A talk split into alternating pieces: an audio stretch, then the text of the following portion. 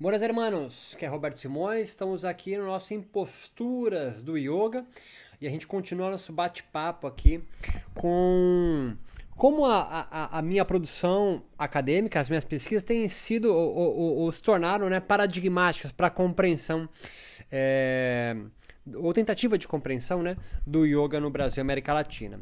A primeira das minhas experiências em pesquisa no pós-doutoramento, posso afirmar isso agora tranquilamente, né? Que ocorreu agora no final de 2017 é, é, me, me trouxe uma, uma, uma, um background interessante, né? Que eu apresentei que eu, na participação em Boston, nos Estados Unidos, né? Do, do encontro anual do, da Academia Americana de da religião, né? Foi a primeira vez que eu tive presente num evento acadêmico onde yoga foi discutido em mesas e grupos de trabalho, né? Como objeto principal das investigações, entende? Não era o, o yoga não estava ali circunscrito a outros aspectos, era o yoga o grande objeto, né? Então ali nesse período ali, no, é, foi em no, no meados de novembro de 2017, né? Eu, eu aprendi a adquirir um certo ou, percebi um certo distanciamento necessário, né? Para perceber o foco da, da pesquisa é, do yoga no Brasil e a importância né, de recuar para pensar o yoga na América Latina. O yoga por aqui, né, Brasil, América Latina, é totalmente singular da Europa e Estados Unidos, eu posso dizer isso tranquilamente. Ainda mais, é, mais ainda inexplorado, né, do que os mais importantes investigadores do yoga no mundo, né, é, podem prever. E tem muita gente pesquisando yoga no mundo. Mas lembra, aquela quarta via, né, é, que não é exegética, não é biomédica, não está relacionado apenas à, à parte histórica, né, em busca de um yoga aí ideal mas é uma perspectiva das humanidades, né?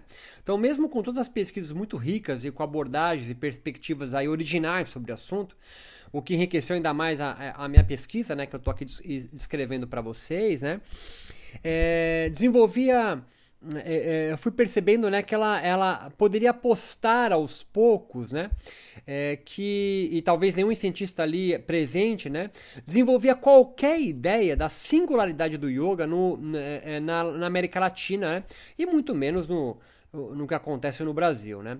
Quando conversando com colegas nesse, nesse, nesse congresso que aconteceu em Boston, né, nos Estados Unidos, nos intervalos ou em exposições, coffee break, enfim, a impressão que passava era como se o yoga fora do escopo europeu norte-americano e indiano, né, não existisse ou se desenvolvesse como totalmente e exclusivamente é é, influenciado por essas geografias e cartografias, ou seja, como se o yoga no Brasil e América Latina é, fosse influenciado pela Índia, norte-americanos e, e Europa, né? Foi durante esse congresso né, que tive a nítida percepção no trabalho importante pela frente. Né? Ainda falta muito a ser feito, né, correlacionando as pesquisas em yoga, meditação, sobre essa perspectiva humana da ciência da religião no Brasil e América Latina, mas ao menos agora acredito que se pode é, é, adotar, conseguir pelo menos discordar de alguma coisa. Ou seja, é, hoje você pode discordar de mim e de alguns colegas no Brasil, coisa que antes era impossível. Isso já é grande passo para a ciência, né? divergir dos seus pares. Né? As pesquisas realizadas então durante o projeto representam, como exposto acima, um pioneirismo na observação do yoga brasileiro, como além de simples práticas e modelos de um coletivo nova era, né? movimento New Age. Pois quando se enquadra o yoga como nova era, já se traz consigo todos os símbolos pré-existentes do que se compreende desta nebulosa mística esotérica. Né? Então, o que eu quero dizer nova era é, significa incluir o yoga nessa, nesse construto gigante onde paira a acupuntura, o reiki, o mahikari, e, e, até o budismo, né? Quando se pensa o yoga embebido apenas disso, você perde o yoga é, da sua capilaridade, ou seja, o yoga tem uma membrana, né? Que permeia muitas outras instâncias. E yoga, então, ele tem uma membrana, ele tem uma característica singular dele, né? a perspectiva que fui buscando construir ao longo das minhas pesquisas nesse pós-doutoramento e mestrado doutorado possibilita pensar uma parcela da sociedade brasileira entrando tardiamente no processo que a sociologia chama de secularização e privatização religiosa. Né? O yoga brasileiro, assim posto, deve ser compreendido como uma espécie de um laboratório de experimentações a, a, aos cientistas da religião e outros pesquisadores no Brasil que tentam investigar o yoga pois permite demonstrar o valor é, de pesquisa, né, o valor importante científico na interpretação dos problemas sociais contemporâneos de uma parcela da população brasileira que vive nas metrópoles do Brasil e não apenas contar a história do yoga no Brasil. Né? Então, considere este fato, pensar, pensar é, é, o yoga brasileiro, né? É, como uma espécie de um cadinho, né? Aonde vai ser é, é, construído, né? É, as experimentações é, entre 1950 e hoje, né? Quando o yoga começa no Brasil. A meu ver, bastante relevante, sobretudo quando a sociedade brasileira discute qual o conteúdo ensinado nas escolas sobre religião e o motivo prático de existir a filosofia e ciências humanas na estrutura de ensino e pesquisa brasileira. Faço aqui minha pequena contribuição investigatória em prol do incremento dos estudos dialógicos entre religião e sociologia para compreendermos a sociedade né, em que nós vivemos. Né? No artigo que eu publiquei na revista Plura, né, que é de História da Religião no Brasil, intitulado Conversando com Yogis Brasileiros, né, é, é, ali apresento a primeira narrativa dos principais atores sociais do yoga brasileiro. E já aqui fica evidente né, nesse artigo a tensão entre uma geração mais tradicionalista versus o, os yogis mais é, progressistas, né? vamos dizer assim, entre aspas. Né? O cerne da discussão revela, de um lado, a busca por um ideal yoga imaginário e perdido no contato do yoga a modernidade, enquanto os outros, os progressistas, esmeram-se em trazer o sincretismo com os discursos religiosos nativos. Essas falas me fizeram reconstruir o caminho social, histórico e político da geração anterior a estes personagens, basicamente Hermógenes e De Rose, né? que influenciou as construções sociais de realidade no campo é, iógico brasileiro. Né? Na pesquisa publicada na Uh, no, no, Jornal Internacional né, de, de é, Religiões Latino-Americanas, é um, é, um, é, uma, é um jornal gringo, eu busquei justamente me concentrar nesta busca pela identidade dos primeiros agentes religiosos no Brasil, né, na América Latina, estes que lançariam as bases do yoga como um novo fenômeno religioso. Me esmerei nessa pesquisa, né, é, revelar que as principais influências dos cinco pioneiros no yoga latino-americano foram a teosofia, o messianismo cristão e a ordem esotérica indiana Sudadharma Mandalam. Né? Neste trabalho, revelo que a transplantação do yoga, ao menos entre os latino-americanos, foi estruturada a partir de quatro iniciativas desenvolvidas por esses cinco personagens. Né? Primeiro, a primeira criação do ensino infantil com rudimentos yogos meditativos aconteceu em Cuba, com a norte-americana Catherine Tingley, uma discípula de Blavatsky, por exemplo, da teosofia. Dois, o treinamento para formar novos professores de yoga no Uruguai e Argentina, né? É, sobretudo com César Della Rosa e Léo Costé.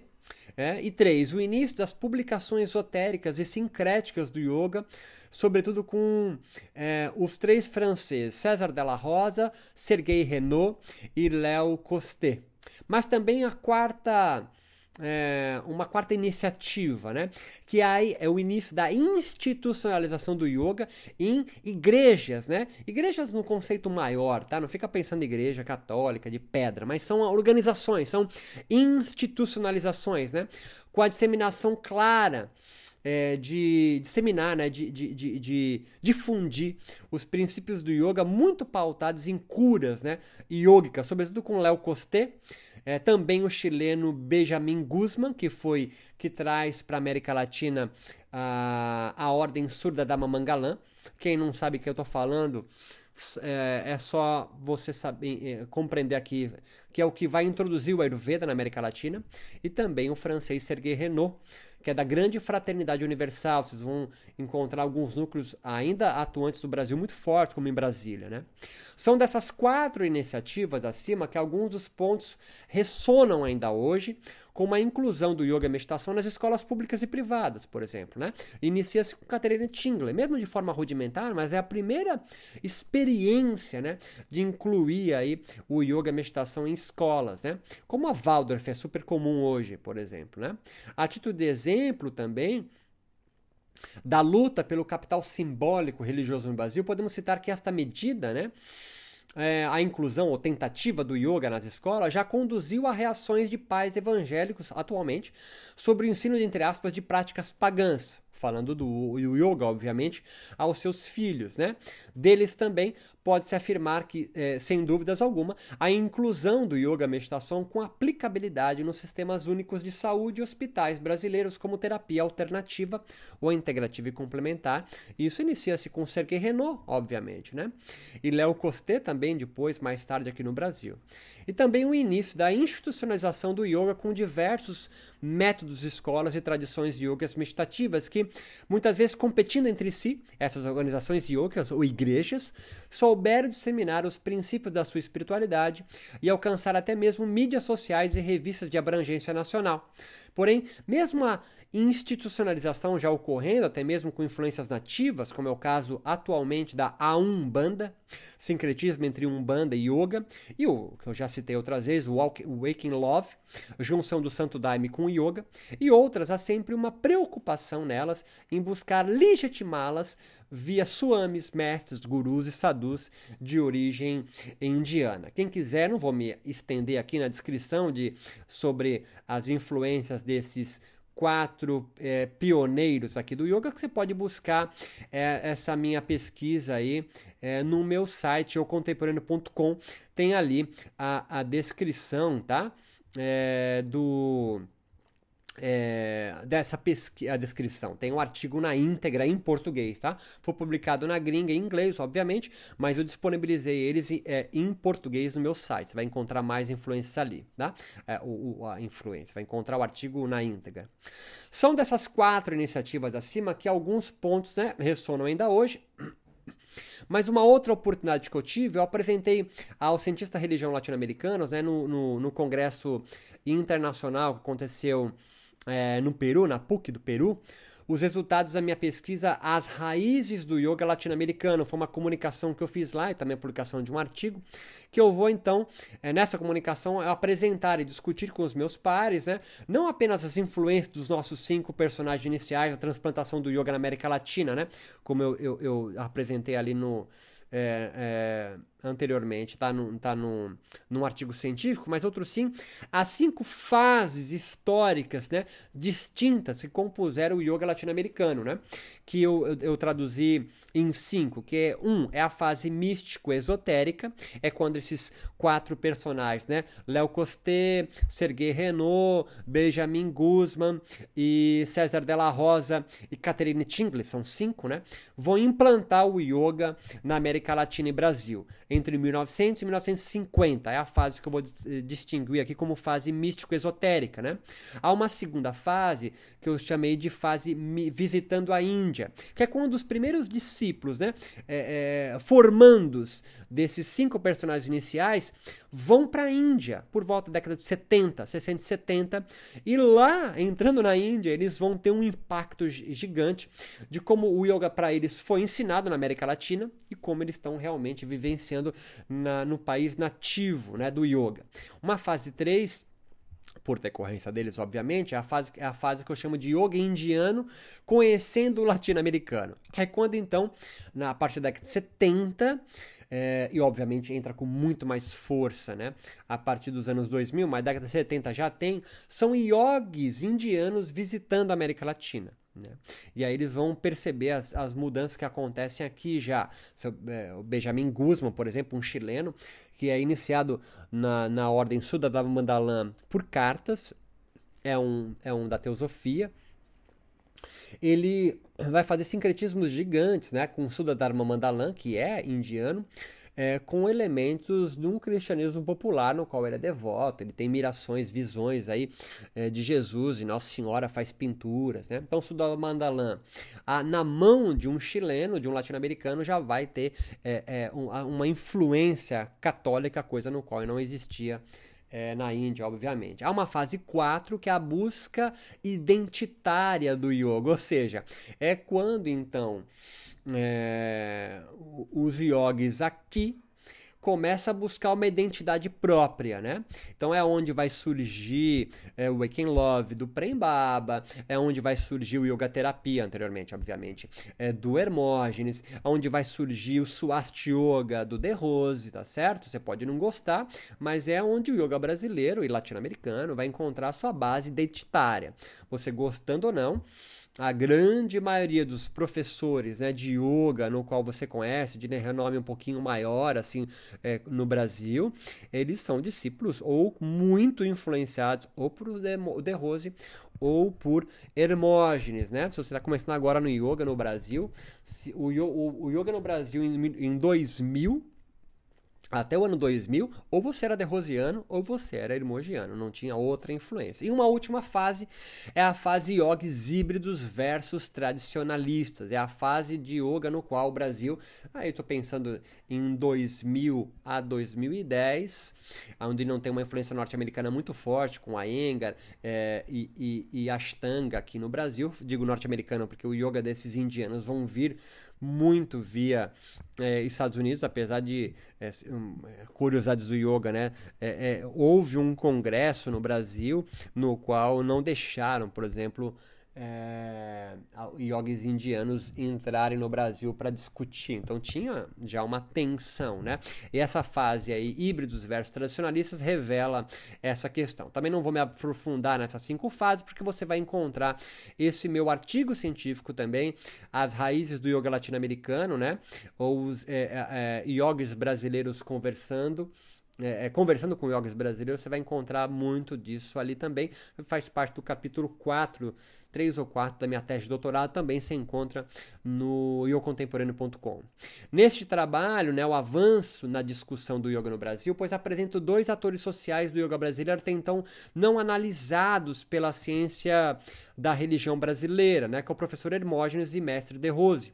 O yoga no Brasil, entre a década de 60 e 2000, começou a ser percebido como uma religião alternativa, seja por um viés mais híbrido, como o de Hermógenes, permissivo e terapêutico, ou tradicionalista, regrado né, e místico é, de De Rose. Né? Desta, relação religio... Né, desta relação religiosa, né? mesmo com todas as incongruências peculiares da cultura sincrética brasileira, culmina uma clássica tensão institucional que acontece em todos os campos religiosos do mundo ou seja, ortodoxos versus heterodoxos. Em palavras mais simples, o yoga no Brasil vai ganhando contornos de yoga do Brasil. Então, repito, em palavras mais simples, é, é, há um momento entre 60 e 2000, 40 anos, né, que o yoga no Brasil vai migrando, ganhando contornos do yoga do Brasil. Né?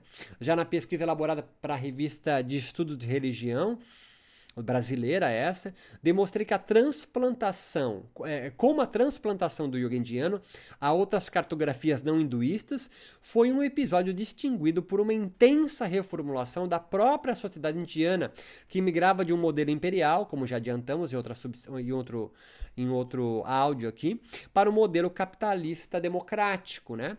A ressignificação das escrituras yogas, de uma linguagem mística e mágica do yoga antigo, indiano para o da biomedicina científica, do yoga moderno postural, nós poderíamos assim, dentro dessa perspectiva científica da religião, servir de amostra analítica de transformações coletivas acontecendo nas sociedades que receberam o transplante de yoga. Dito de outra forma, né, o yoga indiano transformando, é, vai transformando é, seus símbolos que o representam é, num espírito nacionalista né, do povo indiano na luta por sua independência do imperialismo britânico em busca de uma identidade como povo. Né? Então, nesse artigo aqui da História da religi é, Estudos de Religião, eu vou mostrar como o yoga vai sendo preparado para ser transplantado da Índia para outros países e continentes. Né? Faz parte de um processo no qual o yoga busca, o indiano busca pela sua pelo é, via nacionalismo, né, a sua identidade, né? Ele vai migrando de uma sociedade imperial para uma sociedade capitalista. Estamos falando aí de 1800 e bolinha até 1947, quando ele então se vê independente do Império Britânico. Quando, por exemplo, os yogis modernos, né, deixar um exemplo mais claro, como Krishnamacharya, Kuvalayananda, Yogananda ou Shivananda traduzem na transição do século XIX para o XX na Índia, o funcionamento do seu, do seu corpo sem órgãos, né, uma fisiologia sutil, pela linguagem biomédica científica, a mesma de seus colonizadores, é claro aqui a, a busca por uma transformação de uma fisiologia é, ilógica, entre aspas, né, para quem os coloniza por uma fisiologia mais próxima da linguagem, né, de quem os coloniza, que é a biomédica científica. Mesmo com toda a sua ambivalência devido a isso mesmo, não reproduziram o discurso dos colonizadores, mas reinventaram uma nova forma de pensar e existir. Quando eu digo isso, significa o seguinte, cara, quando você fala assim, ou você ouve, né, ah, o yoga não é religioso, não é não sei o que, ele é científico. Isso é uma grande bobeira né? Porque se yoga realmente fosse traduzido apenas pela linguagem científica, cara, prana, kundalini, chakra, deixariam de existir e não deixaram de existir, né? Toda a fisiologia sutil do yoga faz o maior sentido para o campo do yoga. Por que faz ainda sentido? Não porque ele foi é, cientificizado, pelo contrário, né? A ciência serviu para legitimar um discurso que é espiritual, é religioso, é sutil, né? Esse novo universo simbólico corporal precisava ser legitimado, pois precisava ser exportado, e foi com muito sucesso, a outras geografias religiosas. Então, glândulas endócrinas, oxigênio presente a cada respiração e o funcionamento cerebral, por exemplo, depois dos yogis indianos repensarem suas realidades subjetivas desse período, passa paulatinamente a ser compreendidos por indianos e não indianos, como chakra, prana e Vrits, por exemplo, né, o turbilhão da mente, consolidando uma percepção do yoga em sua sociedade de informação como uma realidade objetiva. Então, assim, os yogis indianos da virada do século XIX para o XX, como Shivananda, Yogananda, Kuvalayananda e outros, conseguiram transformar uma realidade subjetiva aos olhos dos ingleses, por exemplo, a uma realidade objetiva né, para esses mesmos ingleses, portanto, para os europeus, depois para norte-americanos e aí para os latino-americanos, chakra, kundalini e prana se torna uma realidade objetiva. O que antes era subjetivo. Tá pegando a ideia? Isso é um longo processo, brother, no qual faz você e todo mundo do yoga realmente acreditar que prana, chakra, kundalini é algo objetivo. Entenda, é mas só para quem é do mundo do yoga. Ah, não entendi. Muito simples, cara. Você que não é da Umbanda, você que não é da religião afro, orixá existe, preto velho existe, é, tiriri existe. Existe apenas se você foi alfabetizado, entre aspas, né? foi introduzido a uma realidade é, afro-brasileira. Quando você é iniciado nessa religião afro-brasileira, você começa a entender que preto velho, orixá, banho de ebó é real e existe. A mesma coisa vai acontecendo com o yoga ao longo de 100 anos. Né? Não por coincidência, pesquisadores de Harvard, como Herbert Benson e depois John Kabat-Zinn, é, um cara famoso do mindfulness, né? começassem a popularizar o yoga e a sua principal prática religiosa, a meditação, aproximando-os da ciência. Termos como estresse e relaxamento, com o advento do yoga e suas práticas, ganharam espaço em publicações desde as capas de revistas de avião até compêndios médicos e psicológicos. Em suma, é totalmente plausível afirmar que yoga meditação não foi colonizado pelos ocidentais que o deturparam no mundo moderno. Pelo contrário, os próprios yogis indianos, preocupados em resgatar sua história em vistas revolucionárias, souberam muito bem erigir com esmero e atenção novos bens de salvação yogis a um novo campo social que se modificava sensivelmente passagem de uma sociedade imperialista a uma sociedade capitalista. Foi um esforço necessário e muito bem sucedido, tanto que hoje há cursos de sânscrito em faculdades de letras em várias instituições acadêmicas, assim como setores da medicina convencional importantes, investigando, como a Unifesp, as implicações benfazejas do yoga e meditação no corpo. O yoga ganhou, assim, espaço em coletividades modernas, né? mesmo seculares e, sobretudo, privatizadas religiosamente. para o congresso chileno que eu participei em religiões, né, chamado Religiões Oriundas da Índia, do Extremo Oriente, na América Latina, né, organizado pela Associação de Cientistas Sociais da Religião no Mercosul em 2018, apresentei o trabalho Yoga como uma nova religião no Brasil, transplantação da religião, definindo comunidades e expressão de identidade. Nessa comunicação, né, em conjunto com a colega doutora Sabrina Alves, buscamos apresentar uma terceira geração do yoga latino-americano. Você vai encontrar essa, esse artigo também no meu site O Contemporâneo, tá? Pensando como primeira geração yoga latino-americana, todos aqueles europeus, Léo Costé, César Della Rosa, Sergei Renault, a norte-americana Catherine Tingley e o nativo, né, Benjamin Guzman. Esses atores sociais narraram um yoga muito particular e com bastante influência cristã e do misticismo advindo de ordens esotéricas europeias. A segunda geração de yogis entre mentes surge após toda uma etapa de redescoberta do yoga indiano, por assim dizer. Muitos alunos ou discípulos da geração inicial, formados por eles, quando em visita à Índia, chocam-se com as disparidades entre yoga que os foi apresentado por seus professores e mestres e o que agora experienciavam em loco. Né? Os yogis desta segunda geração como Hermógenes de Rose, Marilena Bastos, entre outros, e os discípulos destes, como o uruguaio Pedro Kupfer, os brasileiros Anderson Alegro, Mark Schultz, André de Rose, mesmo que o Mark Schultz não seja um discípulo, né, direto assim, muito do trabalho do Hermógenes o influenciou.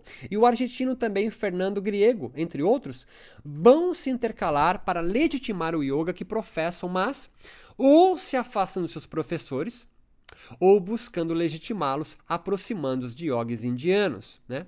No terceiro momento, o foco dessa minha comunicação né, e da, da doutora Sabrina no Jornada sobre Religiões Alternativas da América Latina, uma terceira geração de yogis despontam né, como uma nova proposta, que é sincretizar o yoga com elementos religiosos nativos. Né? Como exemplo, podemos citar já muito conhecido no Brasil, Janderson Oliveira, ou Prembaba, que sincretiza o yoga com a religião Santo Daime, denominado por ele como Waking Love. Entre mentes, o mais interessante dessa geração é o retorno que estes yogis promovem do yoga sincretizado com as expressões na própria Índia. Né? Tive a oportunidade de apresentar e discutir com colegas e seus alunos de pós-graduação na Federal de Sergipe, dentro do programa de Ciências da Religião de lá, na linha de pesquisa chamada Ciências Empíricas e Aplicadas à Religião, que essa nova, entre aspas, perspectiva do yoga no Brasil é, é muito interessante ser estudada. Né? Eu fiz isso num mini curso que eu, eu ministrei na Federal de Sergipe, chamado Yoga, Meditação e Religião. Os encontros ali foram promovidos pela, pelo Programa de Estímulo à Mobilidade e Cooperação Acadêmico, PROMOB onde também pude administrar uma, a, a aula magna chamada Yoga Malandro, aspectos da transposição do yoga para o Brasil. Ao longo de uma semana de diálogos com docentes da instituição e dos mestrantes doutorandos consegui, né, na Federal de Sergipe, muito mais do que ministrar aulas, né, assim, obter, mas obter uma clareza de o quanto o yoga está distante da academia científica da religião brasileira, né? Toda a nossa discussão até aqui, é, desde a renascença indiana, a fase zero que eu chamei da transplantação do yoga, até as narrativas espirituais do yoga no mundo moderno, né, criou-se o senso comum do yoga como destoando de um fenômeno religioso.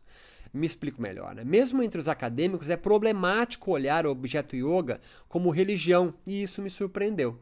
De alguma forma, as instituições religiosas do yoga no Brasil conseguiram passar despercebidas como práticas espirituais, e isso disseminou-se na sociedade.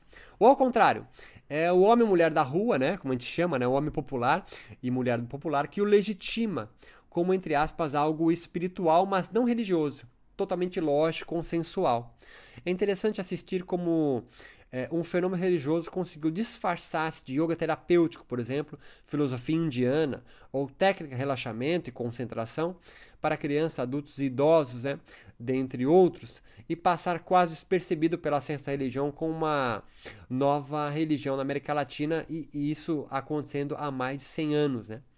Como uma tentativa de fomentar a discussão do yoga é, e meditação como um novo fenômeno religioso no Brasil, produziu um conjunto de pesquisas né, e de aulas com a Coordenadoria Geral de Especialização, Aperfeiçoamento e Extensão da PUC em São Paulo, né? É, e montei lá por duas vezes, dois semestres, o curso de especialização chamado Yoga, Meditação e Religião. O intento estava em agenciar a discussão do yoga e a sua principal prática proselitista, a meditação, sob uma perspectiva que fugisse, né? É, da sua, das duas cartografias, né? É, mais sensos comuns. A primeira destas linhas de fuga é a que eu denomino de exegética, ou seja, a promoção ou percepção do yoga meditação através de uma estreita interpretação e tradução das suas escrituras totalmente desvinculado do seu contexto social, cultural, antropológico, histórico, político, econômico e até religioso. E a segunda é a mais usual e difundida, é, julgar o yoga apenas por seu viés biomédico e terapêutico. Né? A proposta desse curso no COGEAI, né, na PUC, foi em trabalhar é, com a nova via de investigação do yoga que denominei de lado humano do yoga, ou seja, uma investigação científica do yoga que analisa os trabalhos exegéticos e biomédicos terapêuticos sob a perspectiva da ciência da religião. Em outras palavras, é necessário alinhar a, a, pesquisa do yoga com a história, sociologia, antropologia, psicologia, biologia e demais áreas que compõem a, e fazem permitir o, o, yoga de uma forma muito mais ampla. Né? Outro projeto que eu finalizo aqui no nosso bate-papo é que a, o projeto que eu desenvolvi na Casa do Saber durante todo o ano 2018, né? É, de forma online e presencial, onde eu ministrei várias aulas ali na Casa do Saber e que culminou também no meu curso online e, e presencial em desformação de yoga e meditação que acontece em Santos em São Paulo, né? Então, essas minhas pesquisas e andanças, né, me permitiram pensar o yoga com uma perspectiva diferente, né? numa linguagem menos acadêmica, mas com marcos teóricos indispensáveis do debate sobre as temas da, do yoga. É, discuto ali Max Weber e Emily Durkheim, passo ali, obviamente, pelo monismo de Spinoza para consolidar ele com Vedanta Dueta de Shankara. Assim, percebi ser possível caminhar no diálogo e retomar ou iniciar o debate com o público não acadêmico, em temáticas antes apenas debatidas no âmbito da ciência da religião. Né? O resultado foi bastante estimulante, tanto que eu estou aqui com vocês, né, nesse é, em podcast, trazendo essas informações, pois me percebi pela primeira vez, de alguma maneira, retomando a quem realmente interessa o esclarecimento toda essa pesquisa até, a, até então aventada desde 2011, né? A sociedade, vocês que estão me ouvindo, né? O objeto da investigação que elaborei. Tenho certeza que quem me ouve aqui não é um cientista religião, não é um acadêmico, mas é alguém leigo, mas que muito interessado em pensar o yoga fora desse, desse campo já tão manjado, né? De pesquisa e estudos, onde se lê sempre o mesmo livro, né? É, que são maravilhosos, né? Como o do Mircea Eliade, Zimmer e Ferenstein. Então me sinto como que devolvendo aos meus próprios objetos de investigação, que são os yoga, yogis e meditadores do Brasil, os resultados das minhas andanças e elucubrações malucas, né? Em muitas ocasiões, mas enriquecedoras, eu tenho, eu tenho certeza. É muito mais do que em comunicações, em congressos, seminários da academia. Então, como não seria de, seria de outra forma, as demandas são diferentes entre acadêmicos e as pessoas leigas, né, que não são do mundo acadêmico. Enquanto cientista se preocupa muito mais com uma estrutura marco-teórica, né, o yoga meditador, ou simplesmente o simpatizante do tema, eu tenho certeza, abre-se ao inesperado de pensar que a meditação e o yoga é, que fez ontem, né, na sala de aula, ser passivo de ser compreendido como religioso, né, e todas as implicações que ele, o praticante comum do yoga, pode conduzir para sua compreensão da própria vida. Essas questões, percebo somente agora, são muito importantes, por sobretudo na atual condição social e política brasileira, em que debates públicos sobre educação e pesquisa levam questões como sobre qual o valor das ciências humanas às pessoas comuns? Né? Pois bem, a abertura do debate da academia em espaços públicos e não formais para tais discussões, mas também me fazem pensar que a adequação do discurso que eu tento trazer aqui, tanto em artigos como no meu site, como nos podcasts, né? É, é, tragam as humanidades da ciência, né? A preencher esses espaços vazios, né? Muitas vezes só preenchidos em bibliotecas públicas e privadas, mas ocupar, enriquecer o diálogo de toda a sociedade, muitas vezes despreparada, até alienada para pensar sobre si mesma e das infinitas possibilidades de existir do yoga no Brasil. No que me coube aqui, também, mas não somente, me preocupei em estender os resultados da minha pesquisa de pós-doutoramento desde o cientista da religião, mas também atuando e divulgando os resultados aqui apresentados né, em espaços é, não acadêmicos, como esse podcast. Dessa forma, o período de pós-doutorado, né, que finda, ali, finda agora em 2019, foi extremamente intenso, tanto em pesquisa propriamente dita, mas outro sim no empenho efetivo de conduzir a ciência da religião para a compreensão da sociedade como um todo. E esse é o ponto mais relevante no meu processo de aprendizagem como doutor júnior. Né? A pesquisa e a experiência como docente pesquisador vai sendo enriquecida por esse debate e novos atravessamentos né, que me foi proposto aqui é, nesse desafio de pós-doutoramento. Então, é, nesse podcast, eu quis para vocês apresentar de forma sucinta, eu sei que já estamos aqui quase em 35 minutos, mas só para fazer vocês terem um gostinho né, de tentar se aprofundar um pouco mais nas pesquisas no qual eu elaborei ao longo é, desse ano de 2017, 18 e 19, no qual durou o meu pós-doutoramento. Assim, você vai encontrar, né, tentando ser mais pragmático, todas as minhas pesquisas ali no site, o contemporâneo. E aqui no podcast eu tento apresentar elas para fomentar a ideia. Né?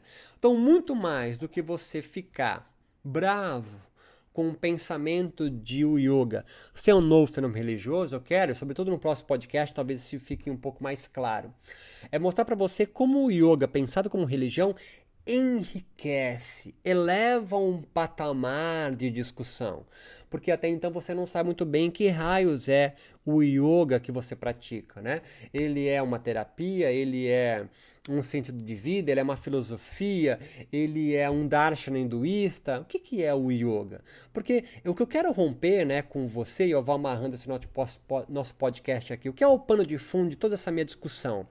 É tornar você menos alienado sobre o que você faz. Né? Você praticante comum, você professor de mente aberta, você yogi, você meditador. Né? Pensar o yoga na nossa sociedade é pensar o yoga a, atuando e agindo é, em corpos e mentes e almas. Né? Você achar que o yoga está alheio à sociedade, à política, à economia, é fechar os olhos a, ao potencial que o yoga tem para te transformar. Você precisa entender que raios é o yoga na nossa sociedade. E isso eu tenho tentado deixar isso um pouco mais claro para vocês, tá? Então, um forte abraço, acessem meu site, uh, visitem a minha plataforma EAD né? Você vai encontrar ali o link no meu site, contemporâneo.com, e eu vou eu, ali eu ministro videoaulas, onde a gente pode aprofundar muito dessas minhas pesquisas lá. Lá já, lá já tem lá Neurobiologia e Filosofia da Meditação, que é o meu livro inicial, junto com o meu amigo Marcelo Arias. Eu tenho lá também um curso sobre meditação e religião. Eu tenho um curso que fala sobre ética do yoga. Eu tenho um curso que fala sobre a desformação do yoga. E tenho também um curso que é também fruto de um, de um livro que hoje, em 2019, está no prelo, mas deve sair no máximo até o final do ano, chamado Yoga Malando, que é minha tese de doutorado. Então, eu encontro vocês por aí. E espero que vocês tenham curtido e a gente parte para mais um podcast agora, meu amigo. Boa sorte!